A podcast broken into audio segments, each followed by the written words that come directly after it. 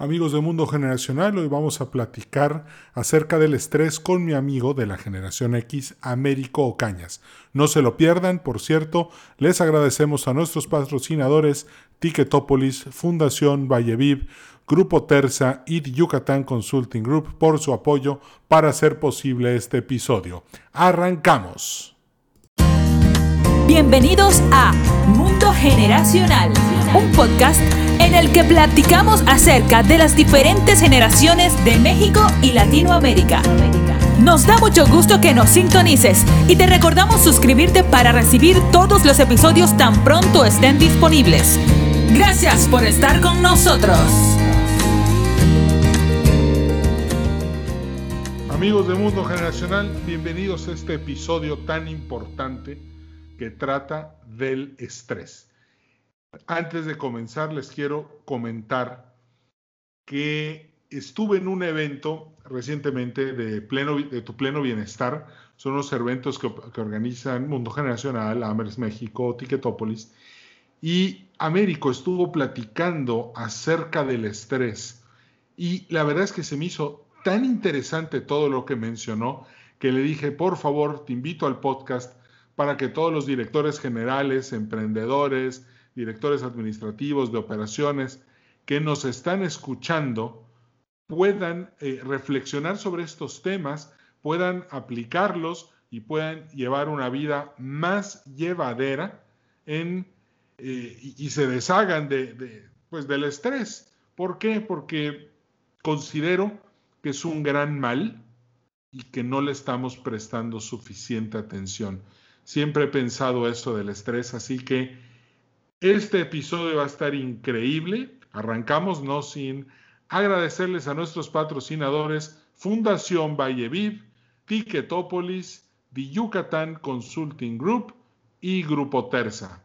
Américo, bienvenido al podcast Mundo Generacional.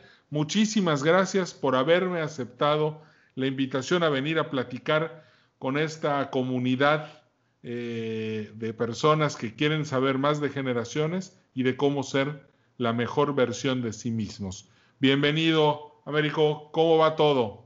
Gracias, Edwin. Gracias a Dios, todo muy bien. Gracias por la invitación, gracias a tu auditorio que nos está escuchando en este momento. Y pues siempre es un reto el estar ante una eh, ante un auditorio y ante una cámara que nos está ahí grabando y todo lo que digas puede ser usado en tu contra.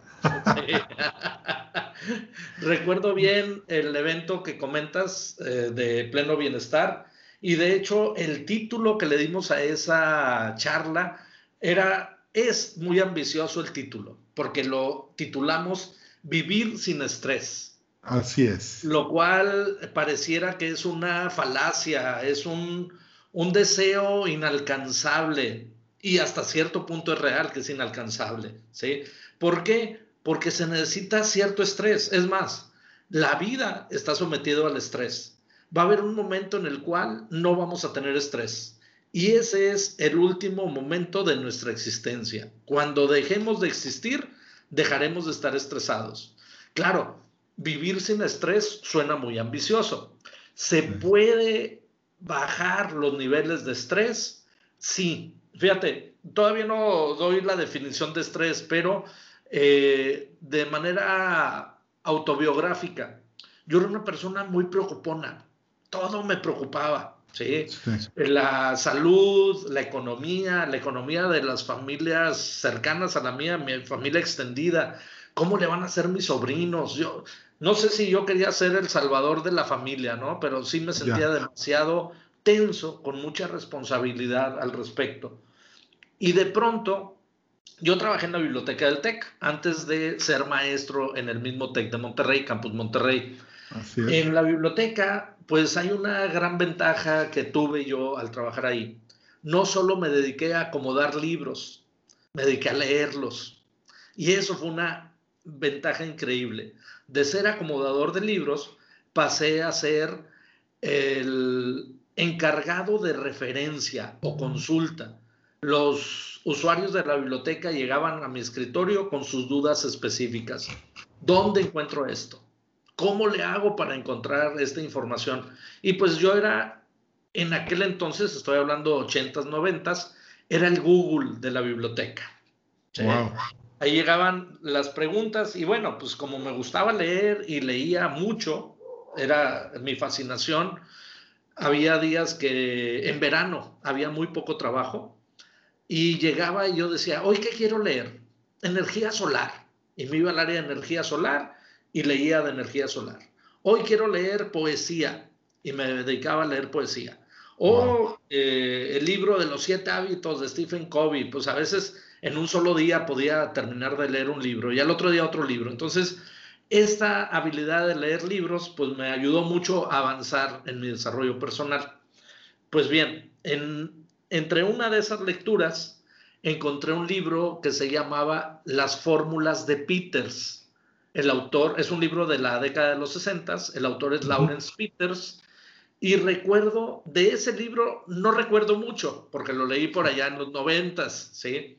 Pero bien recuerdo que decía una frase que no recuerdo el autor tampoco, y decía lo siguiente, que a mí esa frase fue la que me hizo bajar mis niveles de estrés a un grado adecuado. Y la frase dice, no tomes en serio la vida. Al fin y al cabo, no vas a salir con vida. Ok. Sí, se ríe uno. Es normal, dice, sí, cierto. No vamos a salir con vida. Pues bájale unas rayitas a tus niveles de estrés. No puedes estar estresado en el día, en la noche. Es más, sí puedes.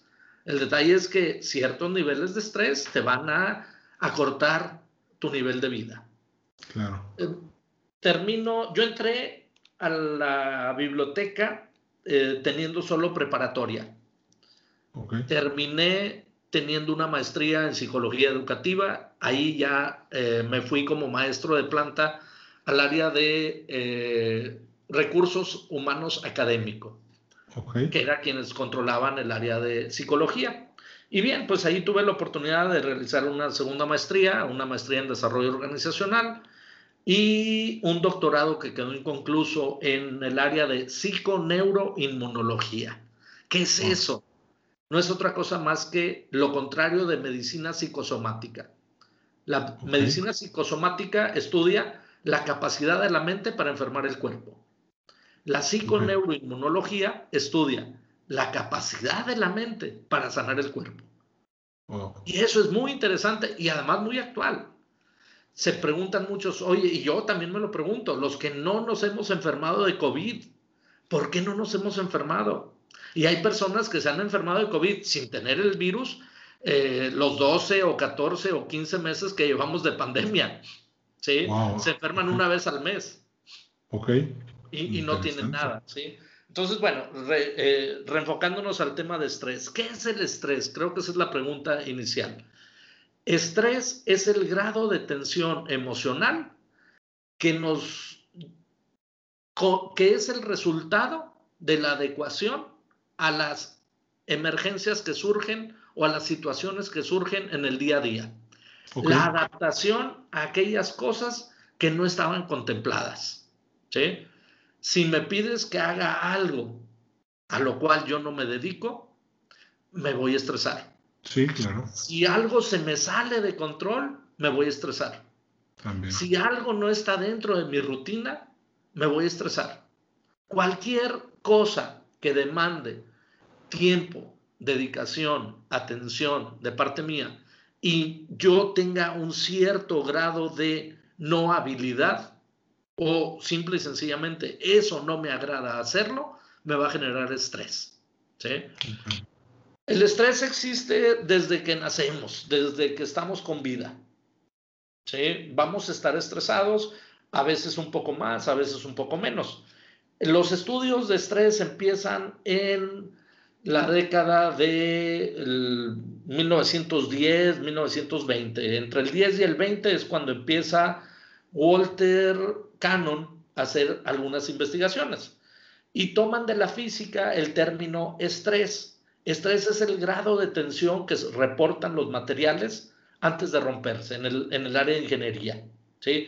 ¿Cuánta tensión soporta el papel antes de que el papel se rompa? ¿Hasta dónde puede estirarse?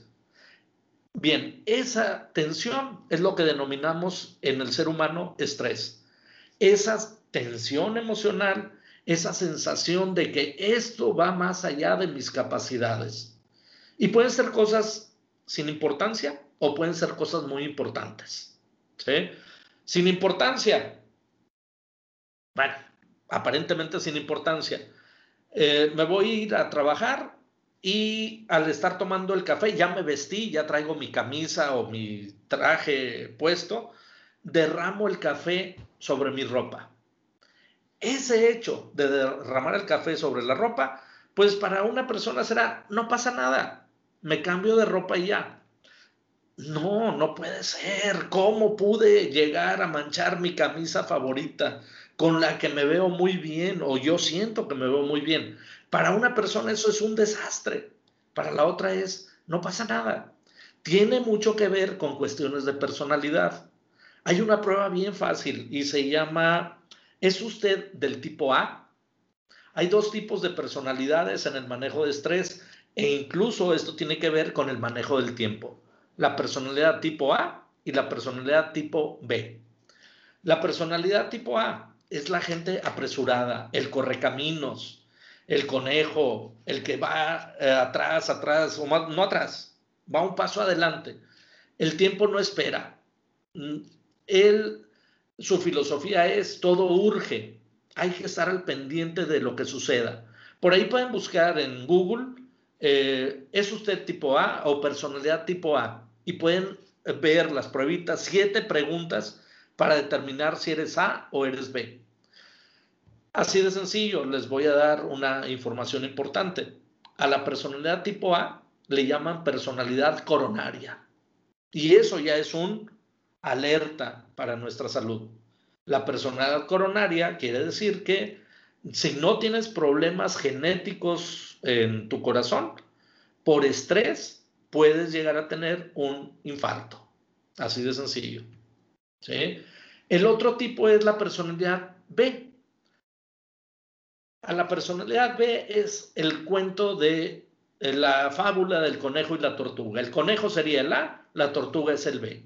Para la tortuga nada urge hasta que urge. Todo puede esperar. Roma no se hizo en un día.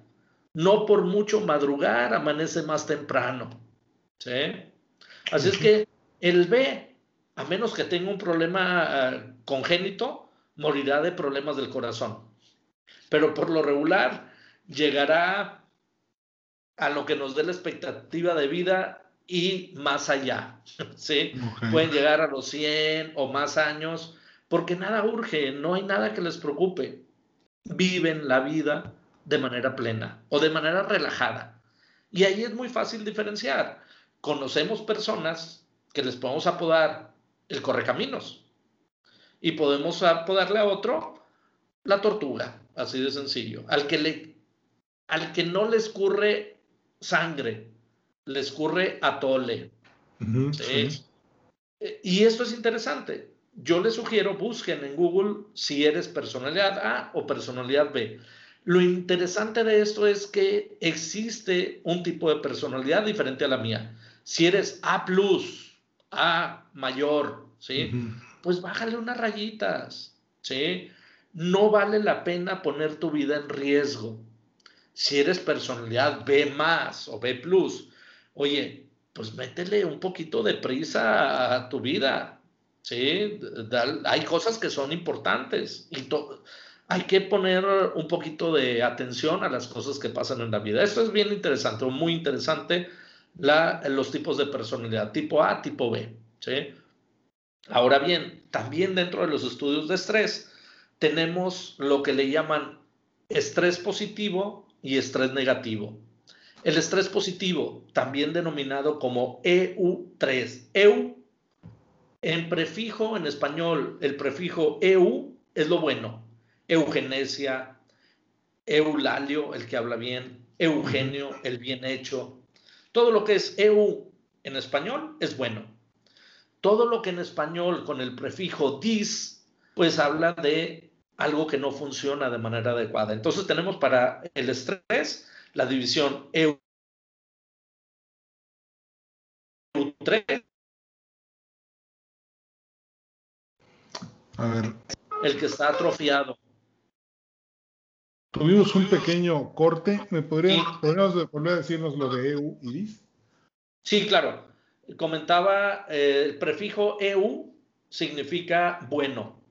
El EU3, el buen estrés, el que nos hace sacar los proyectos, el que nos hace levantarnos cada mañana. En mi caso, por ejemplo, mañana jueves a las 7 de la, de la mañana una terapia virtual con alguien que no está en Monterrey. Pues bueno, 7 de la mañana. Y de pronto alguien en China con 12 horas de diferencia de uso horario. Oye, pues nos podemos ver los domingos eh, a las 0 horas, empezando el domingo, sábado en la noche, domingo, pues nos podemos ver. ¿Por qué? Porque es la hora que pudimos adecuarnos. ¿sí? Entonces, el EU3 me hace levantarme. El EU3 me hace hacer la tarea el EU3 me lleva a hacer esas cosas que necesito hacer. Es el ejemplo típico del alumno de cualquier nivel eh, académico que estudia para el examen. ¿Por qué estudia para el examen? Pues para evitar reprobar, para aprobar la materia. Esa energía que nos lleva a hacer las cosas para evitar castigos, sorpresas eh, o situaciones que no nos agradan, ese es el EU3. El DIS3, el prefijo DIS, pues tiene mucho que ver con lo malo, lo negativo. Por ejemplo, discalculia, el que no sabe calcular, el que no sabe matemáticas. Dislexia, el que no sabe leer o el que lee de manera inadecuada. Distrofia, el que tiene trofos, el que está atrofiado, el que su cuerpo, su órgano, su organismo no funciona de manera adecuada. Entonces tenemos EU3, el buen estrés, y el distrés, el estrés que nos enferma, el estrés que nos puede llevar a un infarto cardíaco, a un infarto cerebral. Entonces, tenemos que tener mucho cuidado y saber reconocerlo. ¿sí? Es importante reconocer que el estrés, si bien nos lleva a hacer lo que tenemos que hacer, el distrés nos atrofia y nos puede matar. Por lo tanto, es importante conocerlo y hacer algo al respecto. Ya. Wow, qué interesante está todo, todo esto. Y bueno, en el trabajo. En el trabajo, he tenido, ahorita estaba pensando en varios jefes que he tenido. Algunos son As, algunos son Bs, este, pero al final de cuentas, eh, yo creo que el trabajo siempre, yo creo que siempre te va a estresar, ¿no? siempre va a haber una agencia gubernamental haciéndote la vida de cuadros, siempre va a estar el gobierno persiguiéndote para cobrarte algún impuesto de más o por una auditoría, siempre vas a estar viendo las noticias, viendo cómo el gobierno hace políticas públicas que perjudican a la inversión y perjudican a tu negocio. ¿Cómo lidiar con este, cómo lidiar con este estrés? Okay de, tener que sacar un proyecto adelante por tu familia, por tu equipo, por tu gente, por tu patria, eh, por, tus, eh, por tus clientes. ¿Cómo lidias con esto?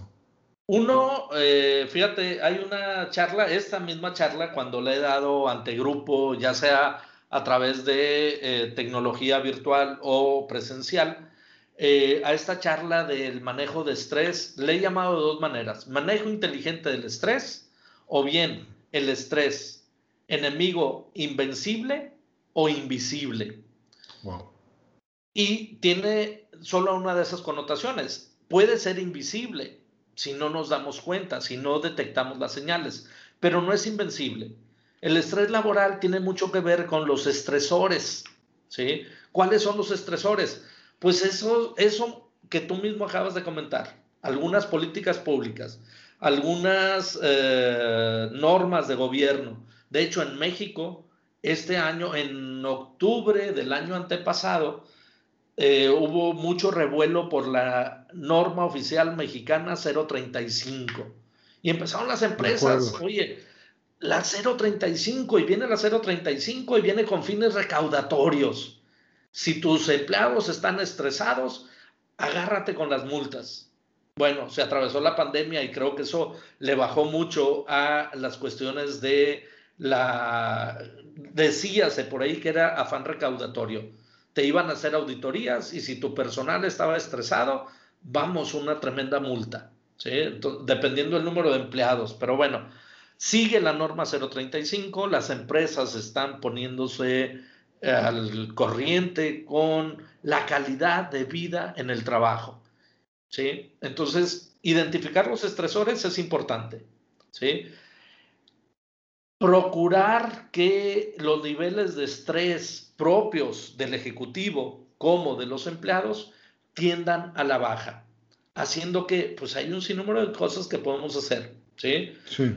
Ejercicios de respiración y relajación, esas son buenas prácticas. Desarrollando habilidades de comunicación, como la comunicación asertiva. ¿Por qué es importante la comunicación asertiva? Porque en México, en América Latina, somos países en los cuales no somos asertivos, no sabemos decir no, porque creemos que si decimos no, la persona se va a molestar, nos va a retirar el cariño y no queremos ser no apreciados, no queridos. Por lo tanto, estamos dispuestos a decir sí.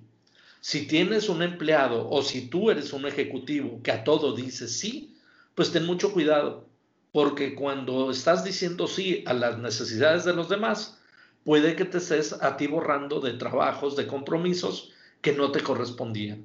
Hay que aprender a decir no en la medida en que determines qué te corresponde a ti y qué no te corresponde a ti.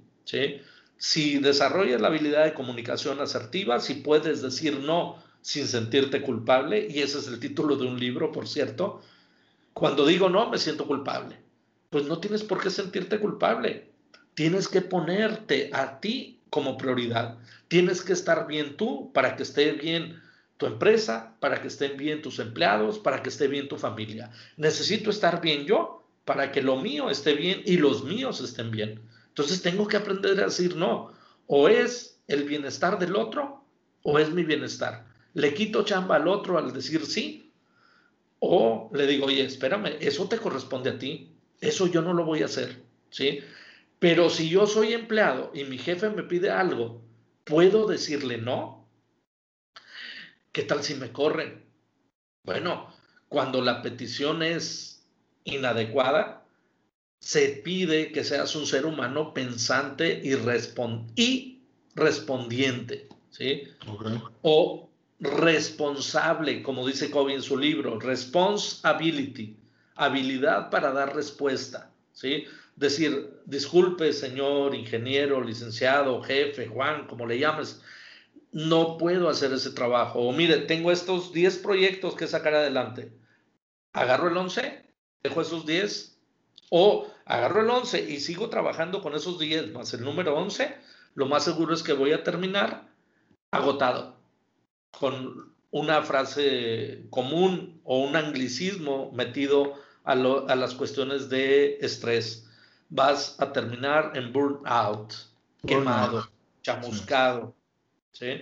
Entonces es importante adquirir ciertas habilidades. Una sería aprender a decir no. Otra que es súper importante en, eh, manejo de estrés, habilidad para administrar el tiempo. O bien, yo le llamo uso inteligente del tiempo, porque el tiempo no se administra.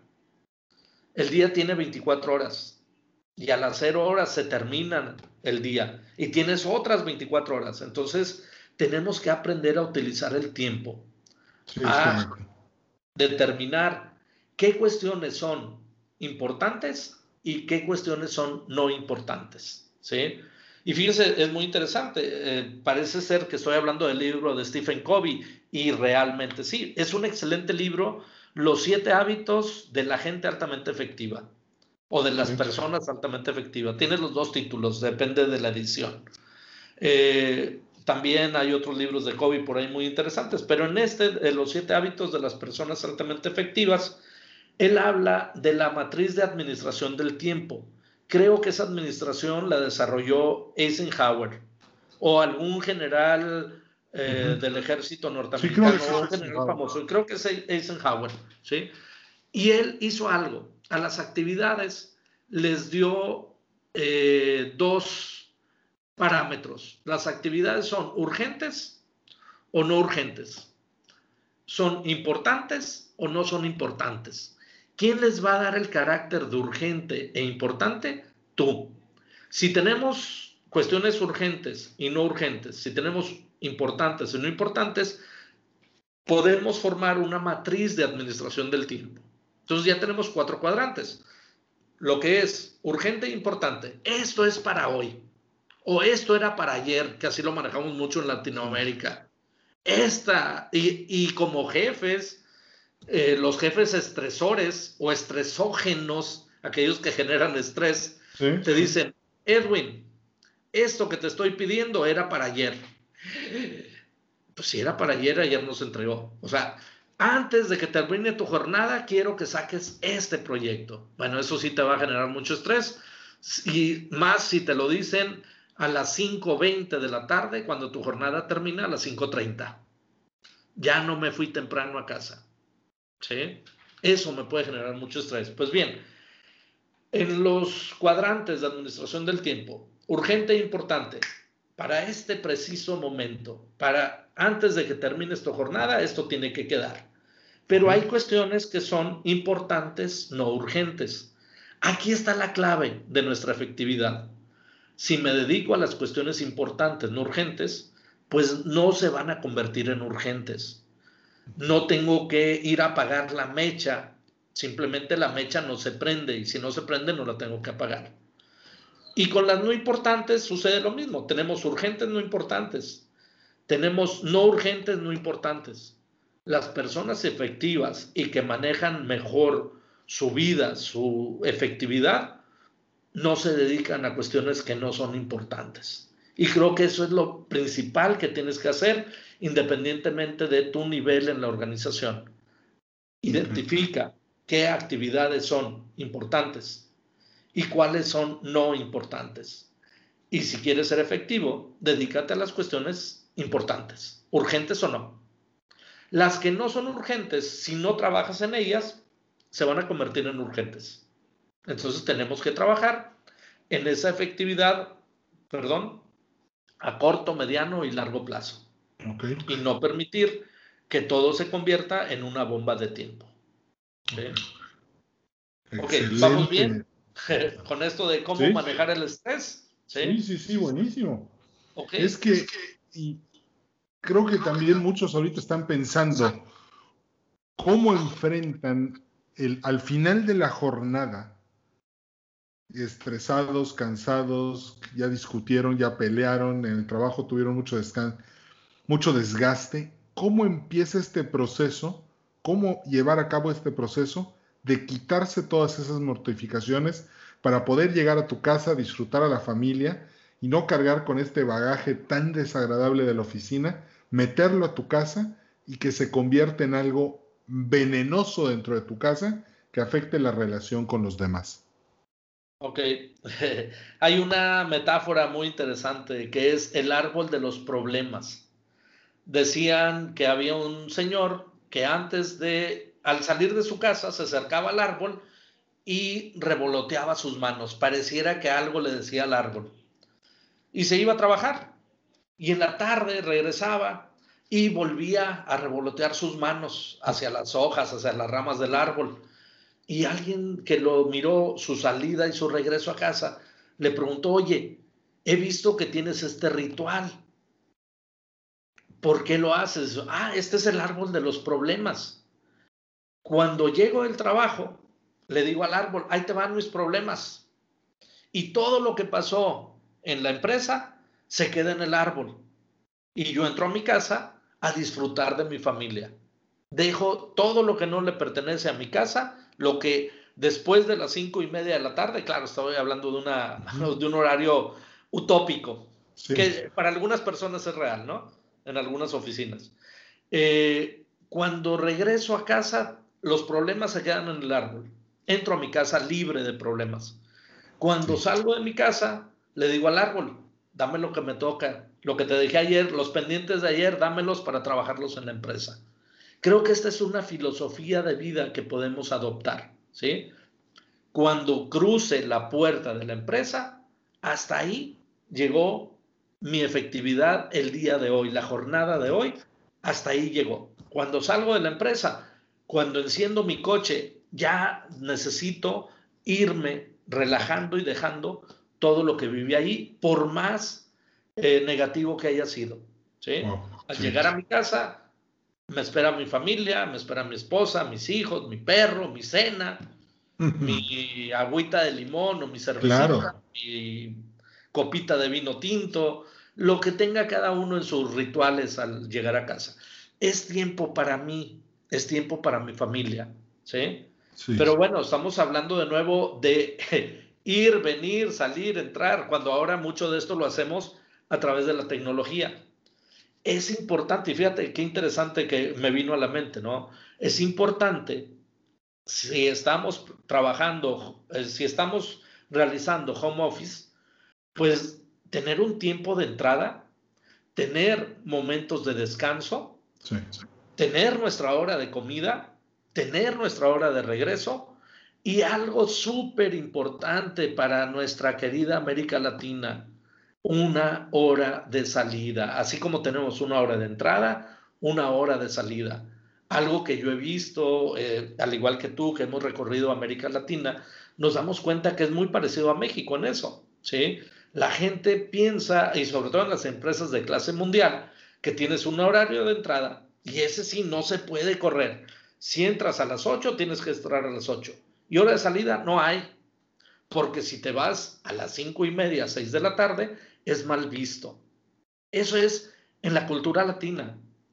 en la cultura anglosajona es mal visto si te quedas después de tu hora de trabajo. ¿Por qué? Pues muy sencillo. Si a las cinco y media, seis de la tarde, que es tu hora de salida, no terminaste de hacer tus actividades, el trabajo no está bien repartido. Tu tiempo no está bien elaborado, no estás cumpliendo. No vamos a meter horas extras, pero tampoco vamos a permitir que te quedes a trabajar cuando la hora de salida llegó.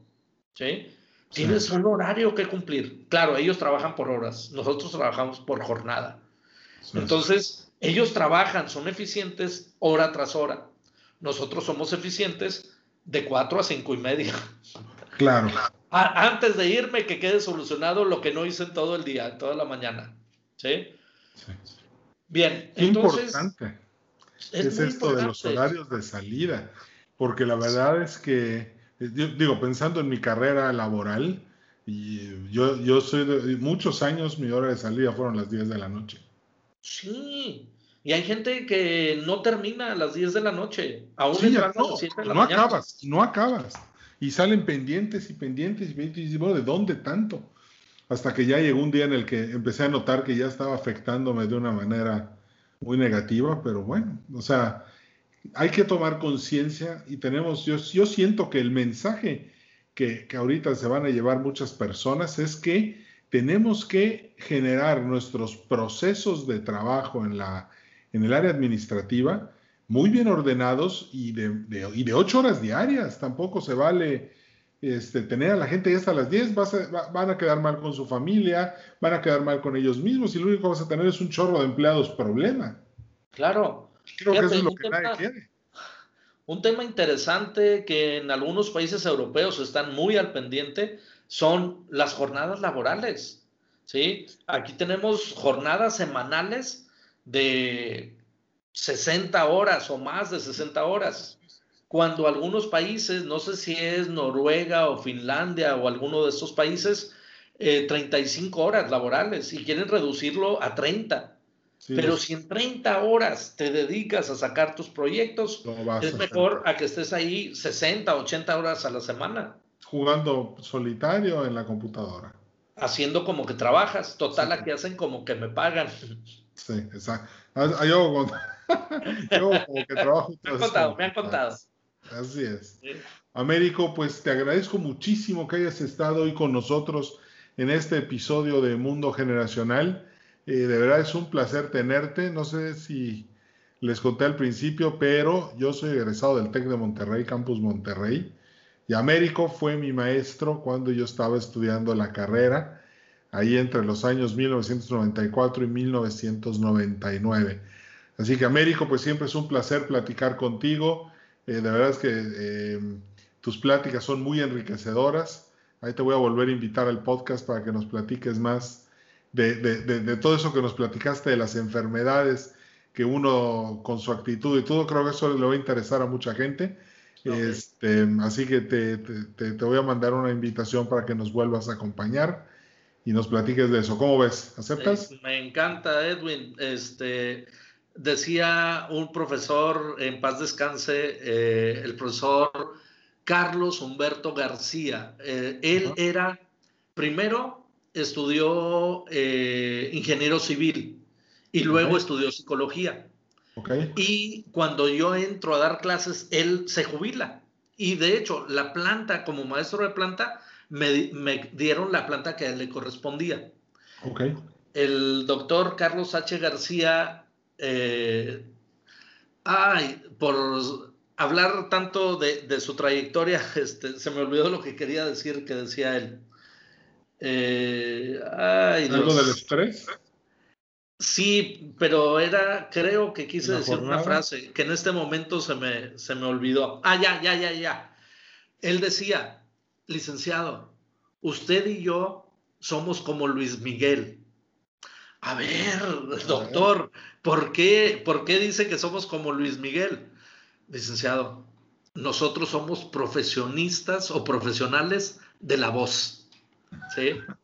Y sí, digo, al final de cuentas, nuestra forma de transmitir el conocimiento o las estrategias de enseñanza-aprendizaje, pues a través de la voz. Entonces, yo encantado de estar aquí este, en la pantalla, estar contigo, agradezco mucho la invitación y bueno, eh, confiemos en Dios en que esto que acabamos de compartir al auditorio le sea benéfico. Edwin, gracias por la invitación, yo estoy a tus órdenes. Gracias, les va a ser muy benéfico. Y pues nos despedimos también agradeciéndole a nuestros patrocinadores Ticketopolis, el aula virtual más grande de América Latina. Si tu marketing mix es ambicioso y quieres empezar a hacerte más presente en las redes, contáctalos www.ticketopolis.com a Fundación Valle Viv, que es, eh, trabaja en el noreste de México, ayudando a las personas víctimas de la violencia, a Grupo Terza, si estás pensando en llantas, BF Goodrich, Uniroyal o Michelin o en un coche nuevo, un Jack, un Peugeot, un Renault. Acércate a ellos, Grupo Terza es www.grupoterza.com.mx para que puedas empezar este nuevo proyecto de un coche eh, recién comprado. O, y también por último a Yucatán Consulting Group. Si estás pensando hacer negocios en Yucatán, acércate a ellos. Si estás pensando en implementar un gobierno corporativo, ellos te pueden apoyar. Los puedes conocer en www.yucatanconsultinggroup.com.mx y la verdad es que te vas a llevar una grata experiencia por todos los servicios que puedes empezar a utilizar que ellos te pueden proveer.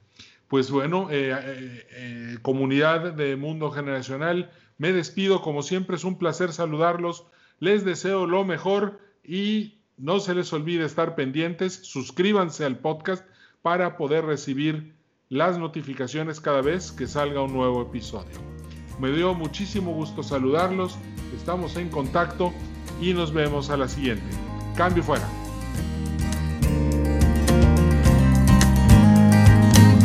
Gracias por haber escuchado Mundo Generacional. En nombre de todo el equipo te deseamos mucho éxito. Danos un like en Facebook, Podcast Mundo Generacional y suscríbete al boletín semanal en edwincarcano.com slash contacto.